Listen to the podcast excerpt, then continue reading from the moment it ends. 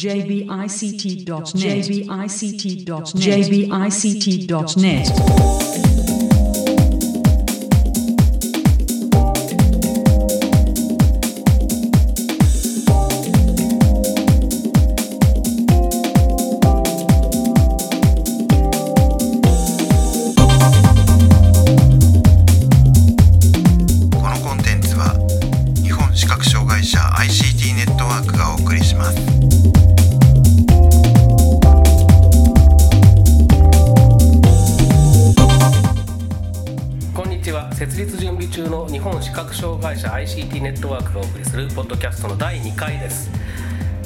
回お送りするのは私中根正文と意識です。はい辻勝利です。はいそして、えーこの3人が前回前回というか第1回というかお送りしたんですけど今回もう一人加わっていただきました。高橋です。はいよろしくお願いします。お願いします。えーとですね今日も某所都内某所のカラオケボックスからお送りしておりましてだいぶ騒がしい感じになってますけどあのぜひ気にしないでいただきたいということですね。はい。はい、ということで今回はですね、まあ、あのどうという話もないんですが、えーサイトの方ではすでにえーご案内してるんですけれども試験的にえーニュースクリップというコーナーを始めましてこれについてちょっと簡単にご紹介しようかなということでポッドキャストを作っています。でえーこれ何かというとまあ我々がなんとなく見つけてきた視覚障害者に関連のある IT 系の話題 ICT 系の話題をすごく簡単に紹介すると。で本当は自分たちで記事を書けるといいんですけれどもなかなかそこまではできないということで。まああの見つけてきた情報に関してどんなことなのか分かる見出しをつけてで、まあ、概要というか特に注目したポイントを書いてであとは、え元情報源ですね。元の情報源の方に、えー、とリンクをして詳しくはそっちを見てねという極めてこうあの無責任な感じの やつなんですけどもこれで実はですね12月の初めぐらいからひっそりとやってまして20本ちょっとも記事が上がってるんですね今の段階でね。そうですねはい、ということでちょっとこれ皆さんにぜひ見ていただきたいという、えーことなんですけどもで、えー、とポッドキャストの方ではですね、えー、とここで紹介した話題なんかも含めつつ、えー我々が気になったものをね、えー紹介して最近、えー視覚障害関係の IT の話題っていうのはこんなのがあるんだよっていうのを、えご紹介するようなこういったコンテンツを定期的に作っていければなというふうに思っています。はいということで、えー今回はですねまあ大体運用を始めて3ヶ月弱ですかね。3ヶ月ちょっとですね。の中で紹介した記事の中からまあ特にこの4人が注目したもの面白いなと思ったもの興味を持ったものっていうのを、えー、とご紹介したいというふうに思います。はいじゃあまず辻さんが唇を切るとあの言い張っているのでお願いしたいと思います。はい、お願いします。はい。えっ、と僕はあのまあ、えーゲームの記事を一本あの書いたというかゲームを紹介させていただいたんですけれども、えっと、ギャラクシーラボラトリーさんというところから、えー電車の運転をシミュレートする視覚障害者向けのゲームっていうのが出てましてこちらが、えーバージョンアップをしてるという記事を書きました。で実はそのバージョンアップをしてるよって記事を書いた時からまたさらにバージョンアップしてましてですねまあ電車の運転できる電車の数が増えていたりとかあのいろんな、えーマンスリーイベントみたいなのが追加されたりしてるんですけど結構面白いですこのゲーム。あのもともと電車で GO っていうので僕遊んでた世代なんですけれどもえーその当時こうここに読み上げガイドがついたら遊べるんだろうなとかなんかそういうこうかゆいところに手が届いた感じのゲームなのでぜひあの体験版もあるので、えっと、試していただけるといいかなと思います。はい辻さんはこれはじゃあ購入したんですか？購入しました。はい。おいおいくら万円？えっとですね当時は、えっと2500円だったんですけど多分今あのキャンペーン終わっちゃったので3000円になってるかなと思います。えー、とこれ Windows で動くやつですか？Windows です。はい。なるほど。でえーっとじゃあ結構もう常にこうバージョンアップがされ続けるような感じなんですかね。そうですね。あの定期的に、まあえー、とバージョンアップするのとあとオンラインで自動的にアップデートすることもできるみたいなのであの細かいバグ修正とかそっちの方で行われてるようです。なるほど。えーっとまあさっきちょっと電車で GO なんて話もありましたけど僕はですねプレステの一番古い時代に電車で GO で3日ぐらい徹夜した経験があるので同じ世代なので。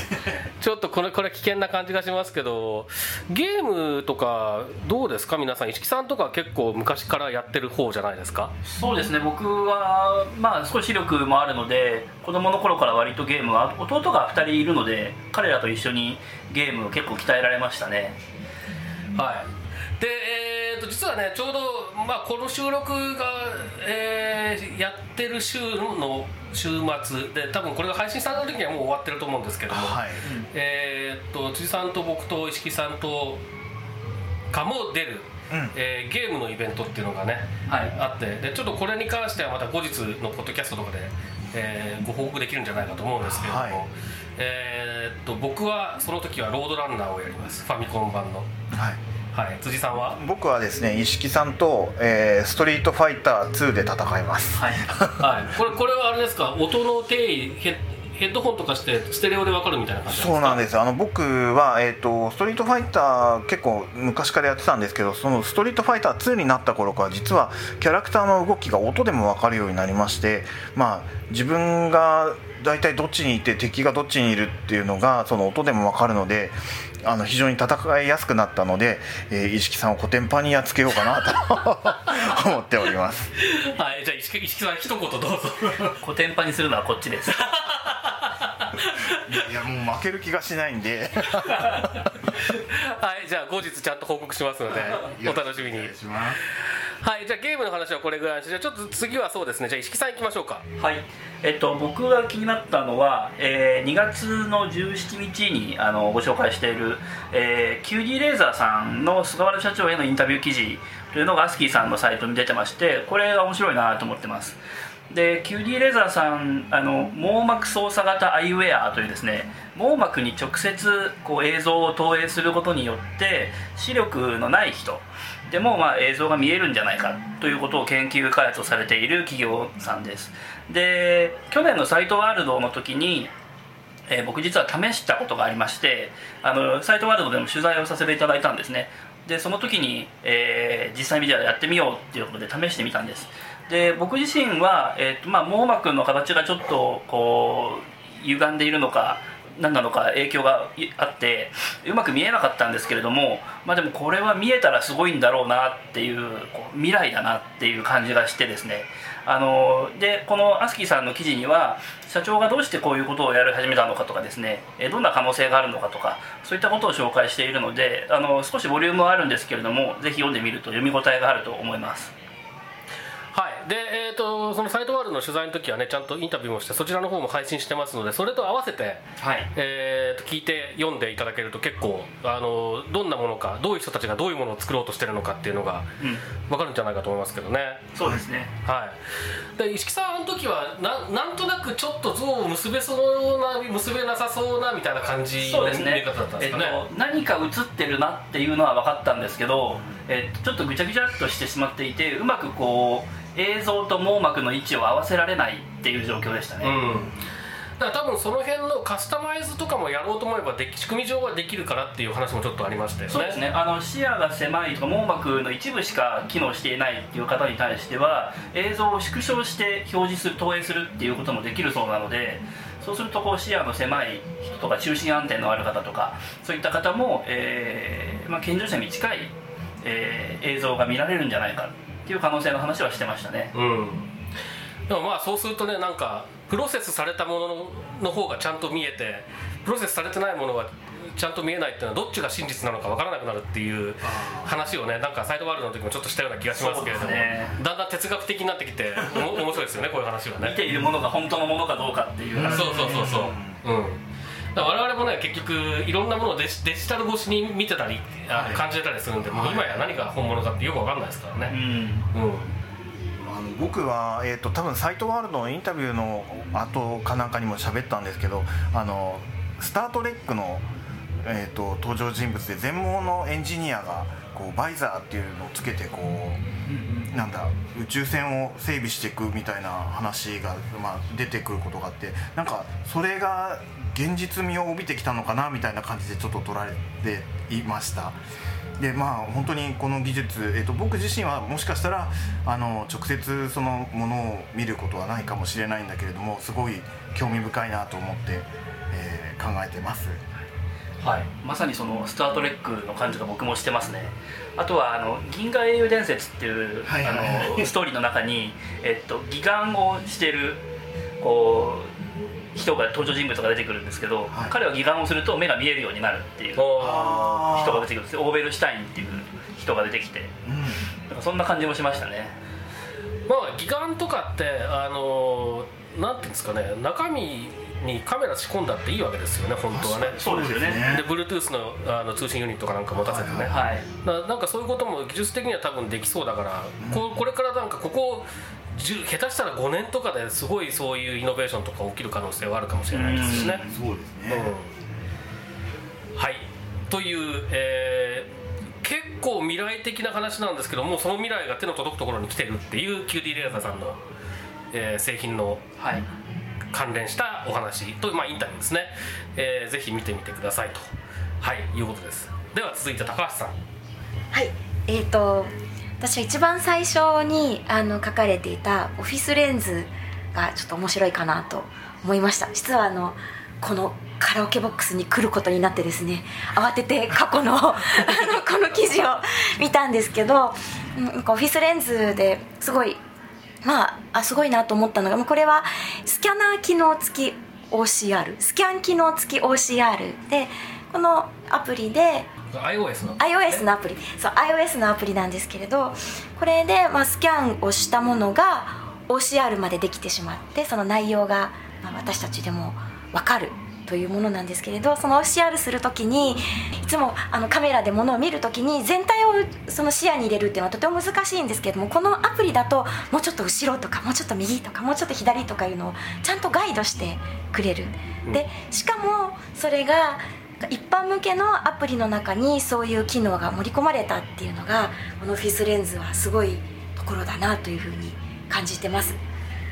はい、あのそうなんですよね、オフィスレンズ、これ、えっと、マイクロソフトが出してる、えっとまあ、オフィスっていう名前がなんとなくそれっぽいですけど、マイクロソフトが出している iOS 向けのアプリで、で基本的にはた例えばそのホワイトボードに映ってるものを映して画像を保存したりとかって多分一般の正解者はそういう使い方なんですよね、写真を撮って画像で保存してでそれをワンノートだったりとか、まあえーっとでえー見ると後でね。でそれそうでそういうことをでするためのものなんですけどその中に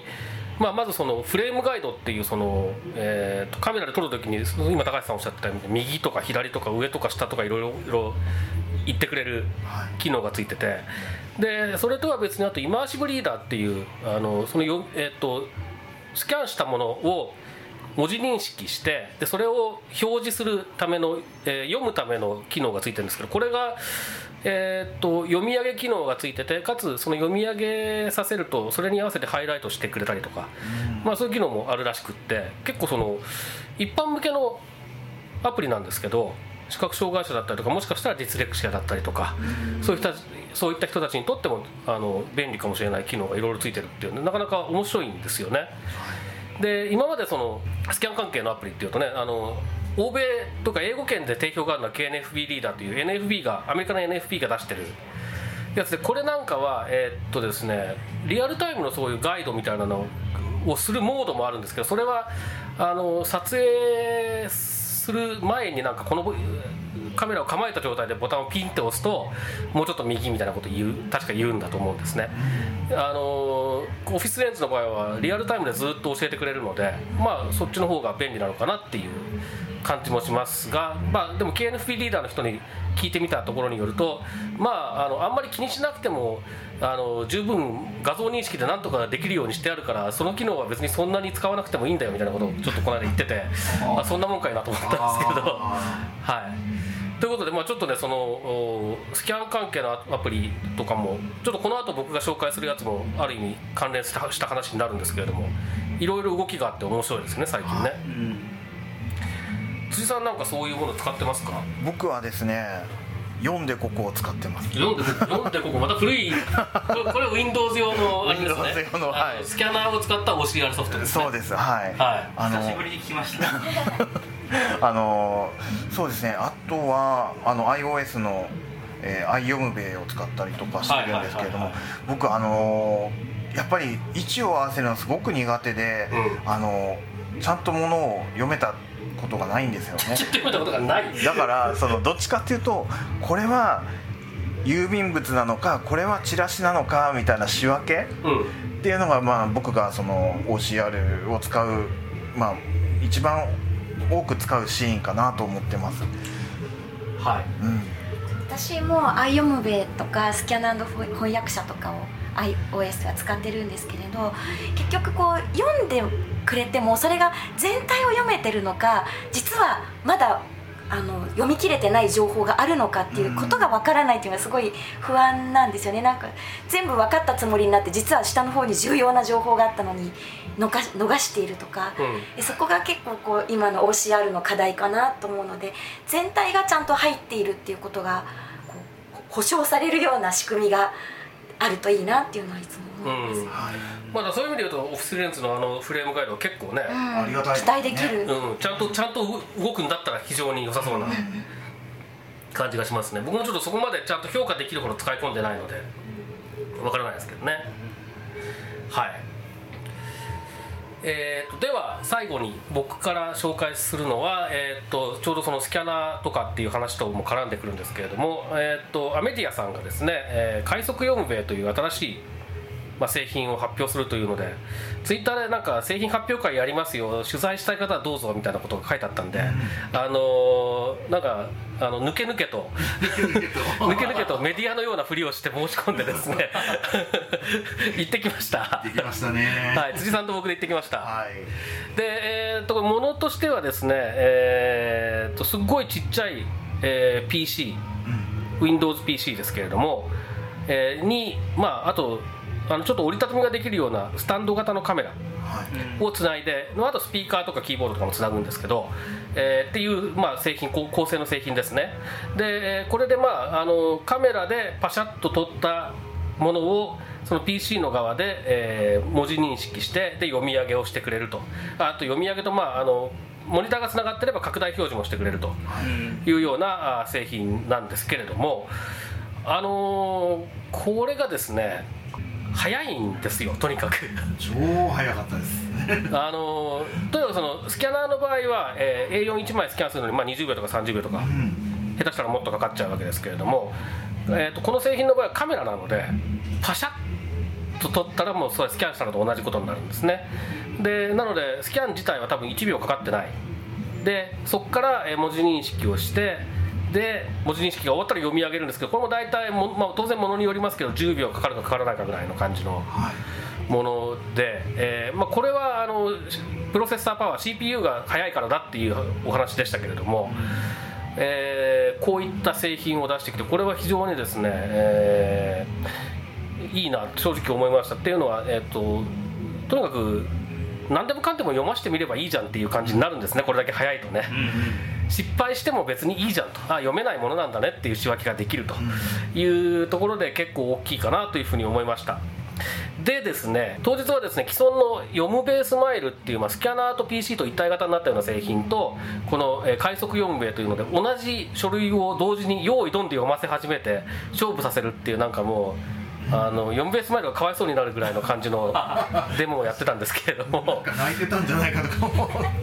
もうだってあのーあれですもん、えっと、読みベースマイル読み始めて、えっと、スキャンが終わるぐらいの段階タイミングでもう読み始めてたからね快速読みベの方がね。もう全然そのやっぱりそのスキャン1枚スキャンするのにかかるコスト違いますよねあれはね、でえっとまあ製品にはですね、えーなんかゴムのマットみたいのがついてて、あそうそうそう。でそのゴムのマットの、えー大きさ的には多分 A3 ぐらいのマットね、うん。で、えー A3 のその半分つまり A4 サイズ分ぐらいのところにその A 最大 A4 までの紙をパ、えーとはめ込めるような切り込みがついている。あで、えー、と残りの半分のところの真ん中あたりにカメラのスタンドですね。スタンド型のカメラを置くためのくぼ切り込みというかくぼみというかがある、あはいはいはい。だこれでやると大体 A4 の紙の真ん中辺をパシャッと撮れますよと。いうガイドがついているのでまあ結構いい感じで撮れるんじゃないかなと思うんですねそれだとさっきの全体を取り逃したのかどうかわからないっていう不安も解消されそうな気がします。そうですね。結構いいいい感じでしたねあれはね。であとまあ高さもあるのであの例えばお菓子のパッケージとか。あそうそうそうそう。あのフラットベッドのスキャナーだとどうにもならないもの。うんうん。冷凍食品とかね。そうそうそうそうそうそうそうそう。うん。あのちょっとちょっと濡れてるものとかね。だって缶詰缶詰とかは厳しいかな局面だからな。でもまあそういうものとかも、えー、と立体的なものも、えーできますよということでこれ結構便利そうだっていうのとあとはねあのね本を読ませるモードが非常によくできていて、えー、と本を下に置きます。で、えーなんかその自動なんとかモードみたいなやつにして、ページがめくられたっていうのを認識するとパシャッ。ページがめくられたっていうのを認識するとパシャっていうので連続してどんどん取ってってくれるので人はひたすらページをめくればいいっていう。へえそういうモードがありましたねで、まあ、まだその本の場合は、えっと、そのなんていうんですかね閉じ目の部分、うん。えーがちょっと湾曲してたりするので、うんそこの部分の画像の歪みの処理とかっていうのは今後もっともっともっと改善しなきゃいけないというふうに言ってましたけれどもまあでもそういったところはソフトウェア的な部分ですから後からどんどん改善もできるでしょうと思われるのでこれ結構期待できる製品かなと。うん。で価格は、えー、と19万8000円だそうです。はい、で、えーまあ、今非課税申請中で多分来年度は無理なので再来年度から非課税で19万8000円だけど、それまでの間は税込み19万8000円で売るというふうにおっしゃってました。なるほど。はい。ということで、えーとまあ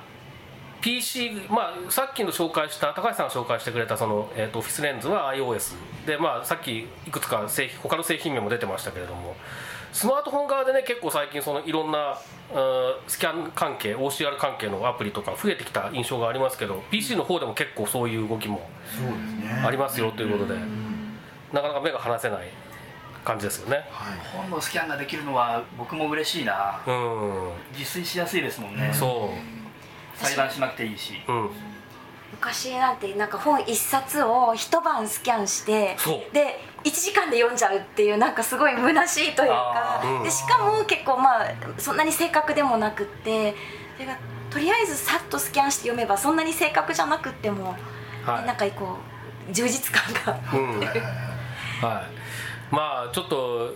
そういえばすっかり高橋さんがどういう人か紹介するの忘れてましたけど高橋さんあ。の僕よりもパソコン使ったりとかしてる歴史の古い人なので結構そういう大変だった時代をご存知の方です。しかし今は何も知りません。いやいやいやよよく言うよ。はい。でと、えー今回はそういうわけでニュースクリップっていうのを始めますよ始めましたよこれからも続けてきますよもっと情報皆さん寄せてくださいねっていうあの、えーっと専用のフォームとかも用意してますのでなんか、あの教えていただければこちらの方で確認して掲載したりとかしますけれどもというお話だったんですが、えーっとまあ、今回も出たその iPhone 云々っていう話を、えー次回えーのポッドキャストでいろいろしたいと思って実は今回は高橋さんを、えー今回から巻き込むっていうことにしました。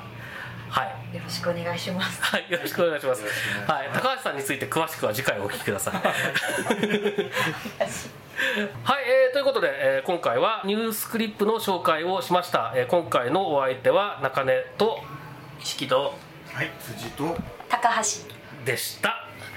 はいではまた次回です。さようなら